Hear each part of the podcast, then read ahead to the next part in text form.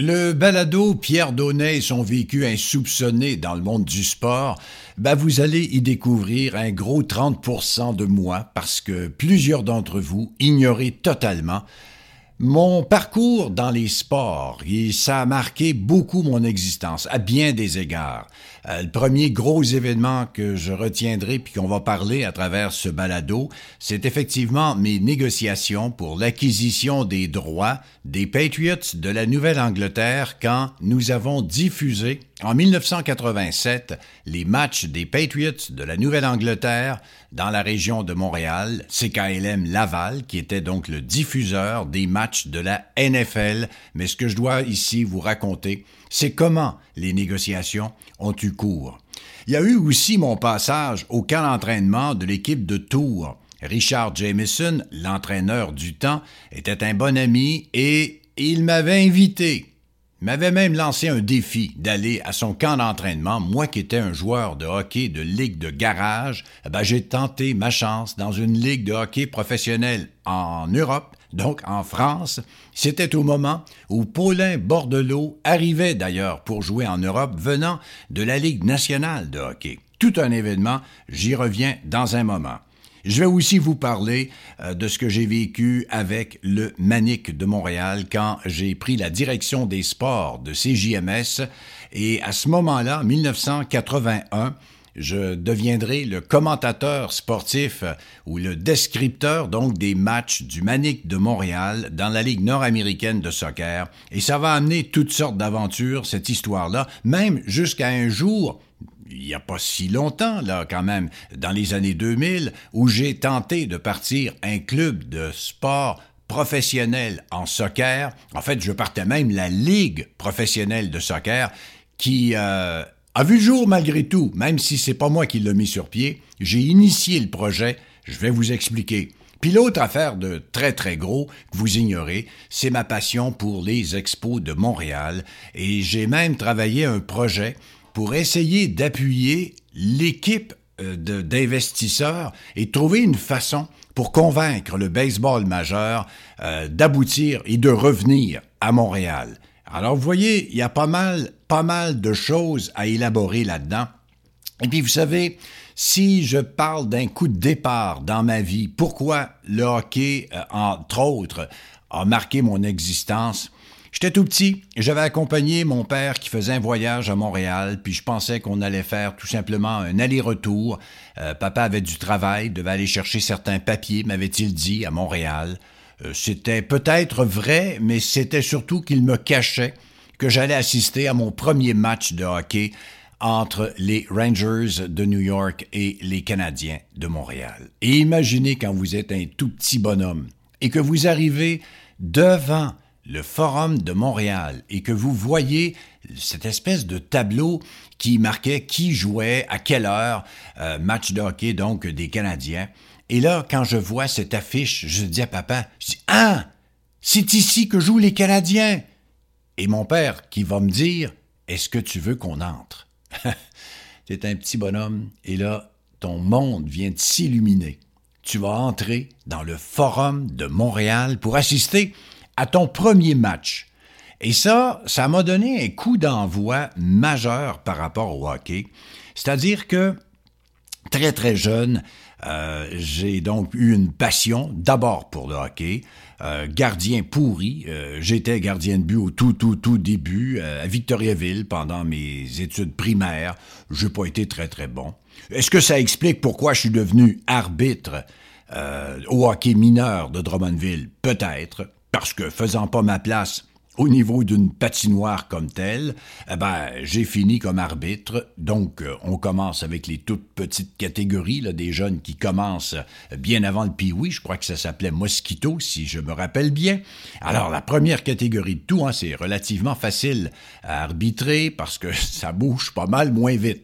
Évidemment, quand vous arrivez chez les Pee-Wee, Bam Tam, là, ça commence à prendre forme davantage. Puis évidemment, quand vous arrivez chez les Midgets et chez les Junior B, alors c'est un tout autre défi. Euh, midget, ça commence à être du très très bon calibre de hockey, des décisions, et c'est ça que j'ai adoré pendant que j'ai arbitré, c'est-à-dire la prise de décision. Tu vois quelque chose, tu prends une décision.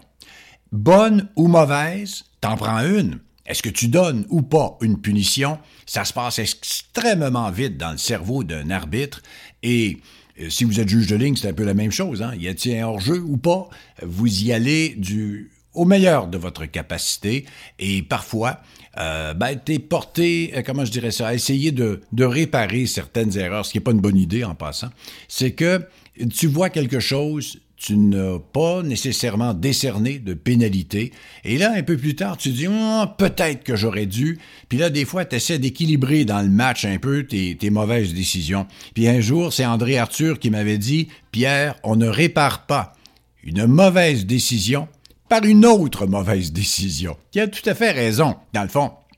Si tu t'es trompé, euh, tourne la page, continue. Mais c'était donc un exercice fantastique, exercice physique parce que c'est très demandant d'être arbitre, surtout qu'à l'époque, il y avait que trois officiels sur la patinoire. Là maintenant, on est rendu à quatre. Mais à l'époque, quand tu étais arbitre, ben, tu patinais euh, des deux bouts des 180 pieds de la patinoire et euh, il y avait donc l'aspect physique parce que c'était demandant, mais il y avait l'espèce de pression de toujours prendre les bonnes décisions. Et attention, vous arbitrez un match, puis je m'en rappelle de certains, il y a 3000 personnes à l'aréna euh, Marcel Dionne à Drummondville, et tu prends une décision, elle va déplaire aux 3000 spectateurs. Alors vous imaginez les huées. Et c'est spécial d'avoir à, à gérer les huées des gens et de ne pas broncher. Tu viens de donner une punition, il reste euh, deux minutes au match, et tu appelles ensuite une deuxième pénalité. En fait, tu décernes une deuxième pénalité à l'équipe locale. Oi, oi, oi, ça mène du bruit dans place. Mais ça, c'était une belle expérience quand même à vivre au niveau des sports, parce que comme j'ai déjà expliqué dans un autre balado, mes débuts euh, d'annonceur euh, pour euh, le tournoi Midget de Drummondville, où j'ai tout fait là-dedans, ben, j'ai été juge de but, j'ai été annonceur, j'ai été arbitre, je me suis beaucoup plu dans ce fameux tournoi international de hockey Midget. Mais ça, c'est donc mes années très très jeunes.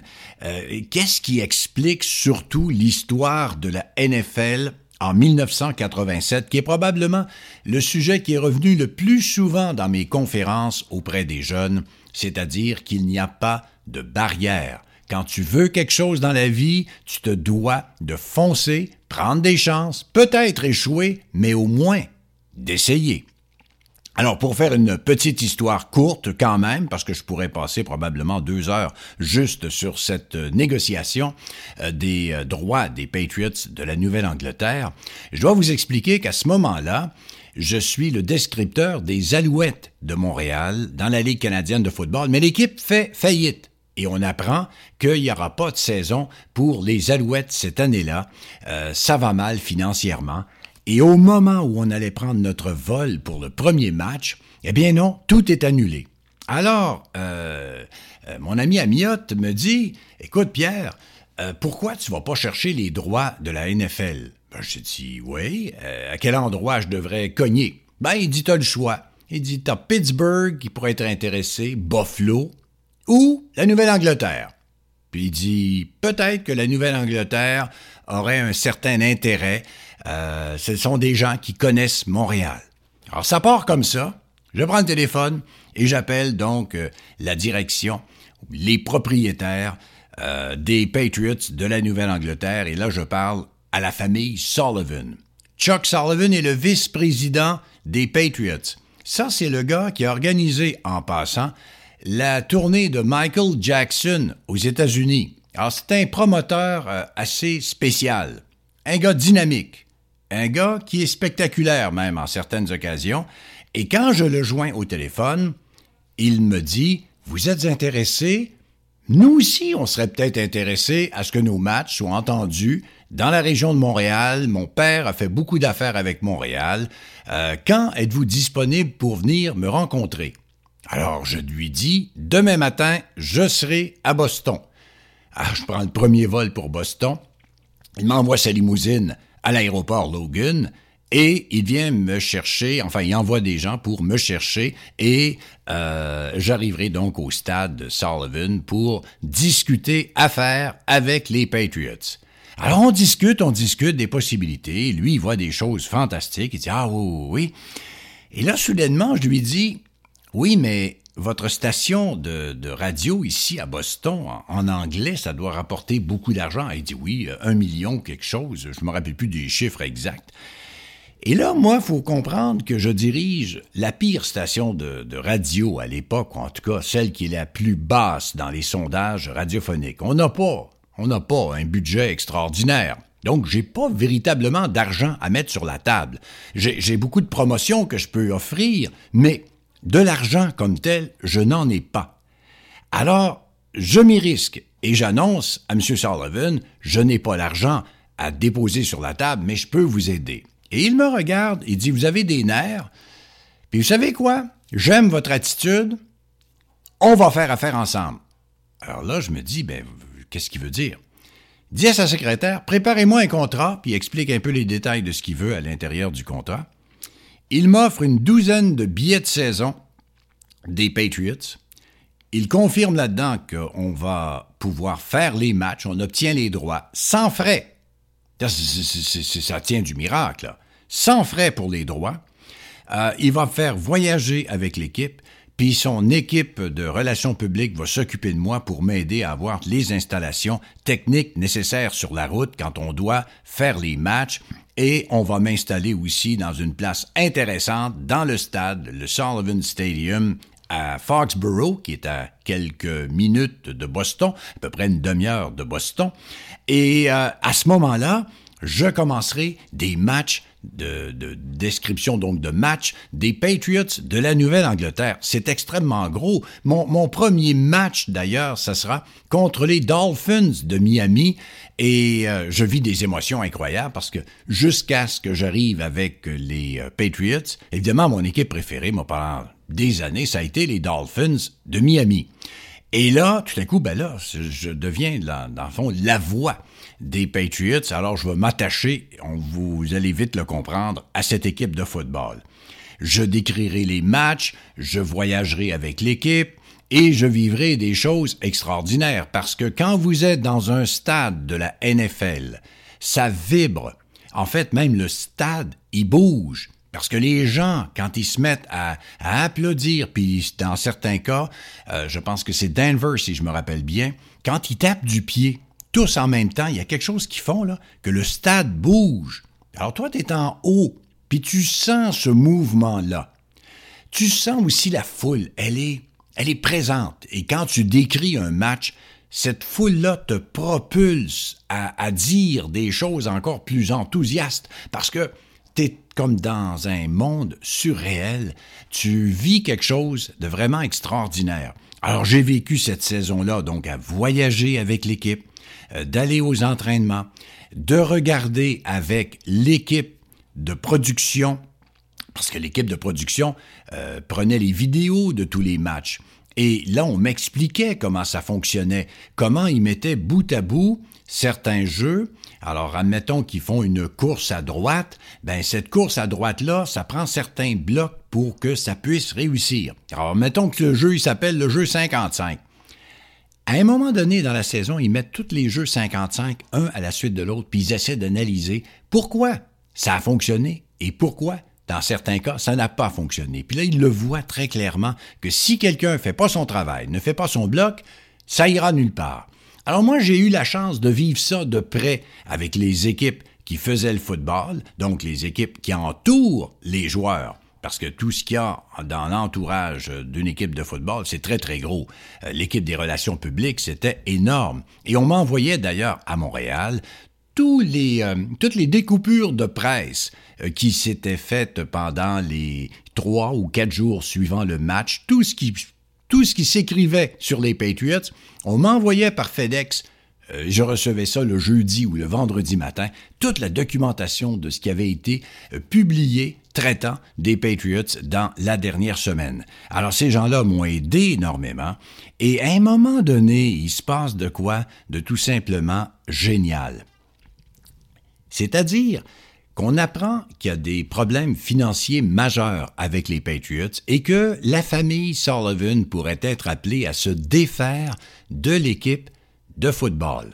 Alors, je prends mes renseignements à Montréal. Est-ce qu'il y a des gens qui seraient intéressés à investir, puis peut-être aller récupérer les Patriots, puis les faire jouer peut-être? 50% à Montréal, 50% à Boston?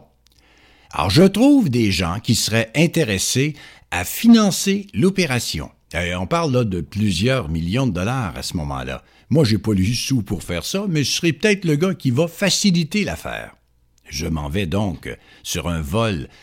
Euh, je peux plus me rappeler quelle est notre destination avec les Patriots, mais je suis sur un vol et je parle à Chuck Sullivan et je lui dis Votre famille semble en voie de perdre le contrôle de l'équipe. Que diriez-vous si des investisseurs de Montréal mettaient des sous, venaient chercher 50% des avoirs de votre équipe et qu'on fasse un partage 50-50 des matchs entre Montréal et Boston? Il dit l'idée n'est pas bête. Il dit demain matin, je vous invite, parlant d'un dimanche matin, il dit je vous invite à venir déjeuner, on va prendre le brunch avec mon père. Alors, William Sullivan est le père donc de, de Chuck. Il est lui le propriétaire, mais il est dans des mauvais draps financiers.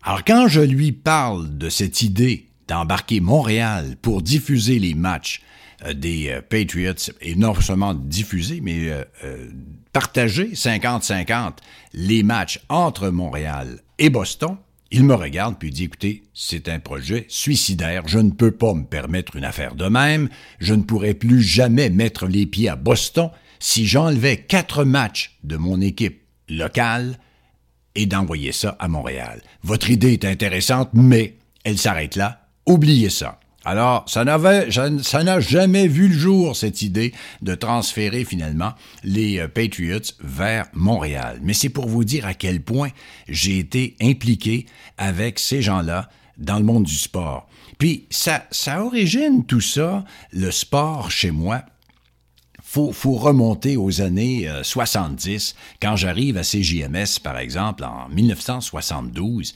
je couvre les expos de Montréal, je couvre les Canadiens, et en même temps, euh, on, avait un bon œil hein, sur les Alouettes de Montréal, parce que ça, c'était les trois gros morceaux du sport à Montréal. Alors ça, ça a été, quand je suis arrivé en 72, j'avais la chance d'avoir un ami qui était au sport, Gilles Péloquin, puis il me traînait dans tous les matchs de sport. Alors j'ai vécu ça de façon euh, incroyable parce qu'il y a aussi beaucoup d'émotions quand vous êtes là comme, un partisan finalement. Et, c'est un peu ça aussi que j'ai vécu dans les années 75 à 81 avec l'équipe des bons gars de CJRC. Parce que quand je suis arrivé ici, dans la région de l'Outaouais, où j'habite toujours, euh, eh ben c'est à ce moment-là qu'on a eu une équipe de hockey fantastique. Et à l'époque, on avait le droit de dire ça, parce qu'aujourd'hui, on se ferait arracher la tête avec une, une dénomination comme l'équipe des bons gars. Euh, et c'était une période où la radio n'avait que des gars à l'antenne. Euh, alors on jouait à travers tout notre travail, euh, on jouait une soixantaine de parties de hockey par hiver, une soixantaine de parties de balles par été. Euh, on était très impliqués dans la communauté. On avait un plaisir fou à rencontrer les gens. Écoutez, on a fait tous les arénas euh, régionaux. Euh, un endroit qu'il faut pas vous vraiment pas oublier, c'est Saint-André-Avelin. Des gens extraordinairement recevants. Et quand l'équipe de CJRC, parce que là, il faut comprendre que les médias, cette époque-là, n'a pas beaucoup de publicité. Alors la publicité, tu l'as fait euh, vraiment avec des poignées de main. Tu t'en vas rencontrer des gens. Puis là, ils t'écoutent, eux autres, à la radio. Puis là, ils découvrent, ah, hey, c'est un, un, bon gars. Alors là, les gens nous aimaient parce que on était près des gens. Et on avait un plaisir à les rencontrer. Et c'est comme ça qu'on a fait beaucoup euh, de choses. Évidemment, l'équipe de hockey, c'était fantastique. On avait un, un, bon groupe de joueurs euh, pour nous aider. D'abord, au niveau de l'équipe, il y avait des animateurs, il y avait des producteurs euh, de la station de radio qui euh, allaient à ces matchs-là. Et puis c'était aussi une gang de la 50, la brasserie Labatte avait cinq euh, joueurs de, de, de c'était des amis finalement qu'on avait développés avec le temps, puis qui sont venus jouer avec nous autres. C'était des anciens joueurs juniors. Alors eux autres, ils ont donné une espèce de stabilité à notre équipe. Ils ont été excellents, puis ils nous ont fait bien paraître dans beaucoup, beaucoup de cas. Alors vous allez dire, ben oui, ben Pierre a donc joué au hockey euh, dans une ligue de garage parce que l'équipe des bons gars de CJRC, c'était une ligue de garage. Mais quand même, on jouait une soixantaine de matchs par année. On était très impliqués. Ça, c'est d'ailleurs, il y a des week-ends où j'ai vu des samedis à deux matchs. On pouvait jouer un match en après-midi et un match en soirée. C'était incroyable l'atmosphère et, on se déplaçait en gang. Nos familles étaient tous là et ça se promenait vraiment de match en match. Et il y avait une camaraderie tout simplement extraordinaire. Et c'est ça qui va me mener en 1980 à tenter ma chance dans un programme de sport assez particulier. J'ai tenté ma chance comme joueur professionnel. C'est allé nulle part, mais c'est pas grave de l'avoir tenté c'est que Richard Jameson, l'entraîneur des Olympiques de Gatineau à l'époque, il est euh, un commentateur euh, à la fois aussi de sport, parce qu'il est tellement souvent en ondes chez nous, qu'il est non seulement l'entraîneur de l'équipe de hockey, mais il est aussi quasiment le commentateur de sport de la station, tellement il est souvent présent. Alors on développe une certaine amitié, et un jour, euh, Richard Vanons qui va quitter et qui s'en va en France. Il s'en va diriger l'équipe de Tours. Et il me lance cette, euh, oh, ce défi. Il dit Pierre, t'es pas game de venir faire un camp d'entraînement. Et je me dis, quelle belle occasion. Alors, je vais vraiment m'entraîner euh, dans l'été qui précède, et puis quand je vais arriver pour le camp d'entraînement, je serai prêt. Et c'est ce que j'ai fait. Donc, pendant cinq, six semaines, je me suis entraîné avec l'équipe de Tours. Je ne ferai pas l'équipe, je ne faisais pas le poids. Puis, quand je dis je fais pas le poids, à bien des égards, j'ai tellement perdu de livres euh, aux séances d'entraînement qu'à un moment donné, on pensait même me retirer de l'équipe en disant Hey, ce gars-là, il va tomber. je perdais du poids à vue d'œil. Écoutez, c'était très difficile, tous les entraînements, euh, hors patinoire d'ailleurs en passant. oui, il y avait les sessions sur la patinoire, mais l'entraînement hors patinoire était incroyable en Europe. Et euh, j'ai donc travaillé très très fort j'ai vécu donc quelque chose de merveilleux parce que d'aller dans une ville comme Tours pendant six semaines, de, sortir avec la gang de joueurs, euh, d'aller découvrir plein de trucs, euh, d'aller au match de soccer là-bas parce que tout le monde me traînait dans toutes sortes d'activités, dans toutes sortes d'expositions, de fêtes régionales que j'aurais pas pu découvrir autrement que d'être là avec une gang comme ça de, de Tours. Alors, j'ai donc vécu ce camp d'entraînement d'une façon fantastique, j'ai tourné la page parce que ça n'a pas fonctionné, mais ce n'est pas plus grave que cela. Sauf que, quelques mois plus tard, je deviendrai directeur des sports de CJMS du réseau Radio Mutuel, et là on est en 1981. Je vais vous lancer des noms de gens que j'avais à diriger. C'était du sport, juste les diriger. T'avais Rayon Brisebois, un des plus grands commentateurs de sport qui a marqué euh, l'imaginaire euh, des Québécois. Euh, Pierre Rinfray, Alain Chantelois, il y avait des Pierre du Rivage, des Jacques Moreau, Christian Tortora et la course automobile, c'était déjà là à CJMS quand je suis entré. Joe Maléjac qui s'occupait euh, du sport olympique. Et il y a eu le lancement de l'émission professionnelle du sport pour compétitionner ce qui était la grosse machine de sport à CKC, c'était les amateurs de sport, avec Pierre Trudel. Et puis moi, on m'a confié un jour l'animation des professionnels du sport. Ça avait d'abord commencé avec un gars comme Régent Tremblay. Et Régent est un gars fantastique. C'est merveilleux animer une émission de radio avec Régent Tremblay. Euh, pas juste des anecdotes. Hein. C'est un gars solide euh, qui avait beaucoup de vécu. Alors moi, j'ai beaucoup appris. Viendra après ça l'entente entre le Journal de Montréal et CJMS pour que j'ai à tous les soirs quelqu'un du Journal de Montréal. Donc deux soirs avec Bertrand Raymond, deux soirs avec Yvon Pedneau, et puis le cinquième soir, c'était une rotation avec euh, différents commentateurs. Euh, ça pouvait être sur le baseball, ça pouvait être sur du soccer, ça pouvait être sur tout. Mais là, à ce moment-là, je touchais à peu près à, à tous les domaines. Et arrivera donc la montée spectaculaire du Manic de Montréal. Parce que vous vous souvenez, 1981, il y a tout à coup un engouement pour le Manic de Montréal. Et là, personne veut faire les matchs des, euh, du Manic de Montréal. Les animateurs qui sont déjà en place, ils sont soit sur le football des Alouettes, puis ils adorent ça. T'as l'autre gang qui couvre euh, les Canadiens. Pas question de sortir un gars du Canadien pour l'envoyer là. Rayon Brisebois revenait euh, d'un congé de maladie. Euh, il était donc présent, mais euh, on n'aurait pas pu imaginer qu'il s'en aille décrire les matchs du soccer. Et, Georges Lebel, le directeur de la station, dira Pierre, tu t'en vas faire les matchs du Manic de Montréal.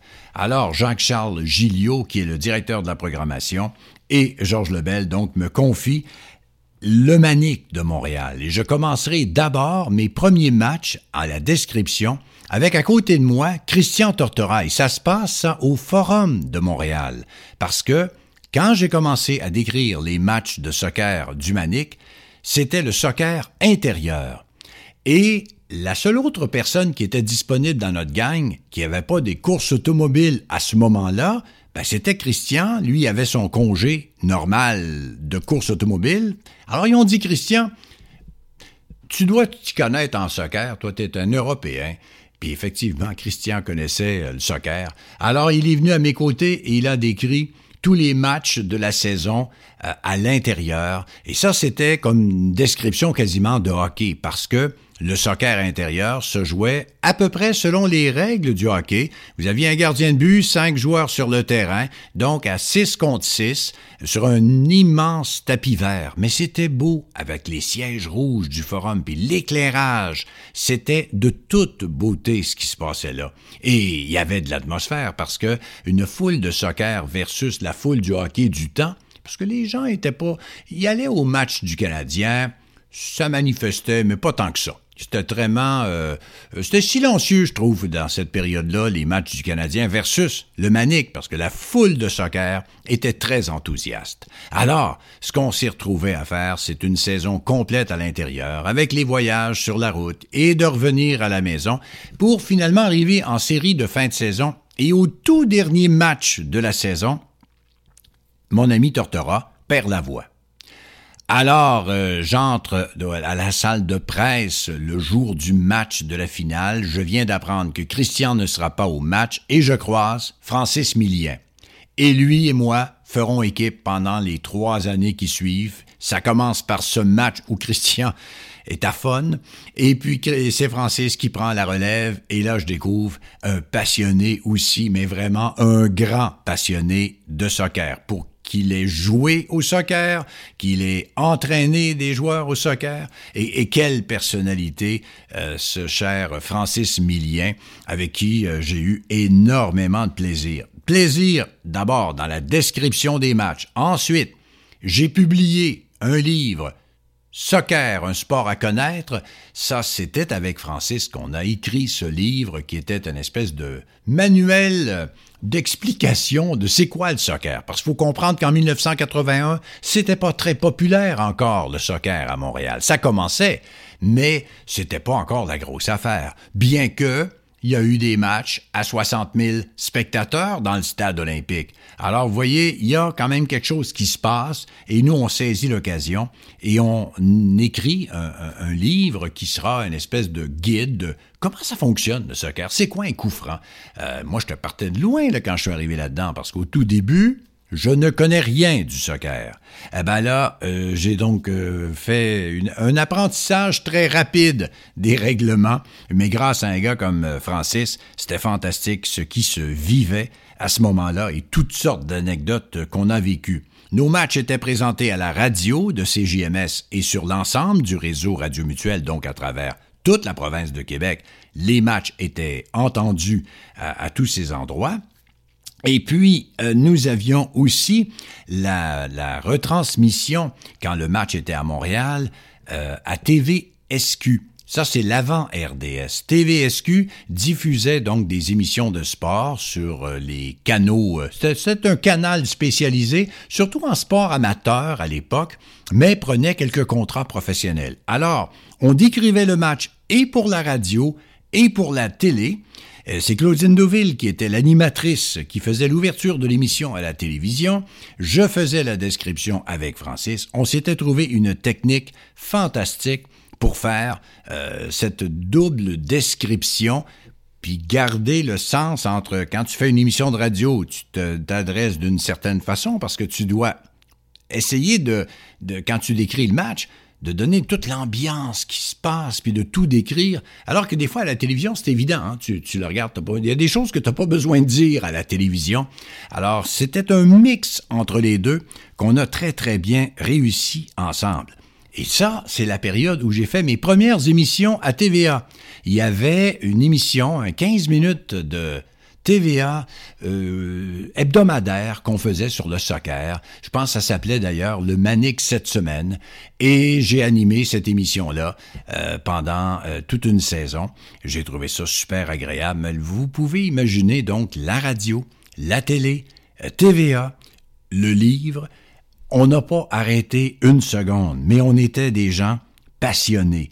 Alors, ça c'était la période donc des années 81 à 84, euh, et, à travers tout ça, en parallèle, c'est pour ça que je vous dis que ça touche à peu près 30% de ma vie, je fais également les, les matchs de billard à TVSQ.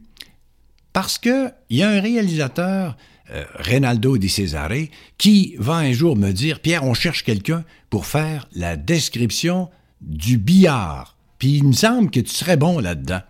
Effectivement, on avait, nous, à la maison, une table de billard, puis papa m'avait montré évidemment à jouer. Moi, je perdais tout le temps quand je jouais contre mon père, qui était excellent au billard. Et euh, quand je suis arrivé donc pour décrire, ben, j'ai dû faire des centaines d'heures de description de rencontres de billard. C'est extrêmement intéressant, puis il y a toute une stratégie au billard, parce que c'est pas juste de faire la 1 dans le coin, faut que tu penses à faire peut-être la 2 de telle autre façon. Euh, si tu as les basses. Mais ça, écoutez, faut l'avoir vécu, faut avoir joué au billard. Et j'ai eu la chance donc d'animer énormément d'émissions. Mais parce que ça a bien marché avec le billard, on m'a aussi confié euh, du remplacement lorsque l'animateur des quais était pas là. Ben, on disait à Pierre, let's go, va, va faire ça. Basketball, j'ai fait ça avec Hubert Lacroix, qui a été président de Radio-Canada. J'ai fait du golf euh, professionnel parce qu'on faisait aussi à l'occasion des événements donc de sport professionnel, il y avait du golf, il y avait du tennis. Écoutez, j'ai fait des sports équestres, j'ai fait du curling, j'ai fait du hockey. Nommer le sport, je les ai à peu près tout fait. Euh, c'était spécial. Ben, le dard, c'est toute une méthode de calcul. C'est pas tout de lancer à tel an. Non, il y a, vraiment une stratégie dans le dard et là-dedans, ben, j'ai appris mon métier de commentateur. Euh, et ça m'a amené d'ailleurs à être mes premiers matchs de la Ligue nationale de hockey.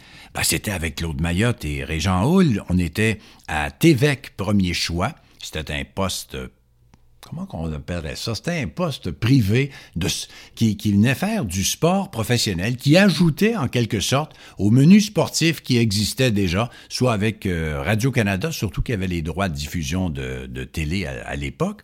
Mais nous, on y était rentrés donc avec ce canal spécialisé, premier choix TV, avec une quinzaine de matchs de hockey. Et j'ai vécu cette expérience-là, donc de vivre la Ligue nationale de hockey et de vivre tout l'engouement euh, euh, qui entoure la diffusion d'une partie de hockey.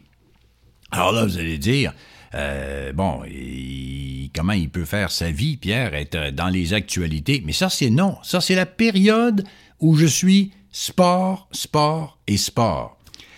Alors, viendra donc, euh, donc toute la, la, portée du soccer qui va m'amener avec euh, même la mise en place d'une ligue de, professionnelle de soccer quand mon fils jouera au soccer.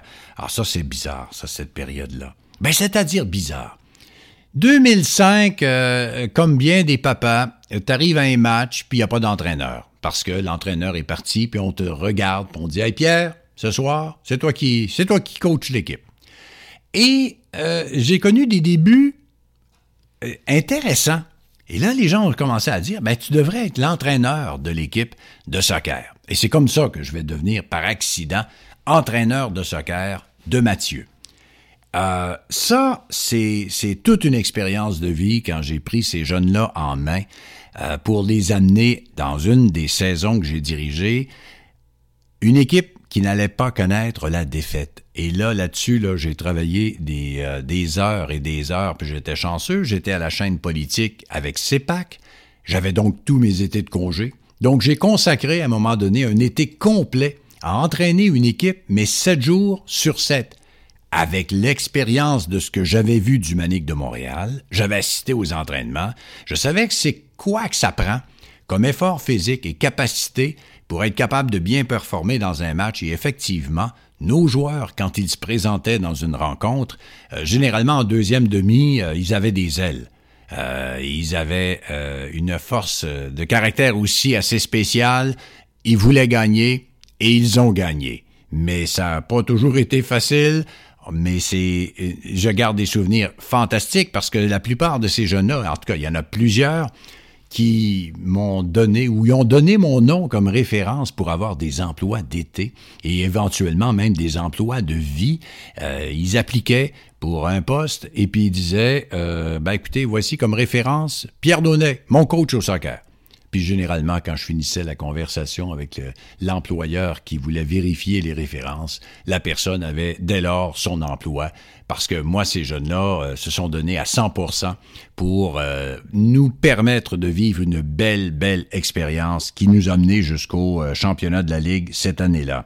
Et c'est pour ça que Mathieu va un jour aboutir dans le soccer du FC Montréal, pas FC Montréal, FC Outaouais, ça, ça aurait été mon rêve de le voir là, lui, au FC Montréal. Non, lui aboutit au FC Outaouais. Et là-dedans, je me rappellerai, il a commencé comme quatrième. C'est bien ça, vous avez bien entendu. Quatrième gardien de but. Moi, j'arrivais pas à croire qu'il ferait sa place à ce point-là. Euh, il m'avait dit, j'aime mieux être quatrième dans une équipe championne euh, que d'aller jouer premier gardien de but euh, dans une équipe 2A.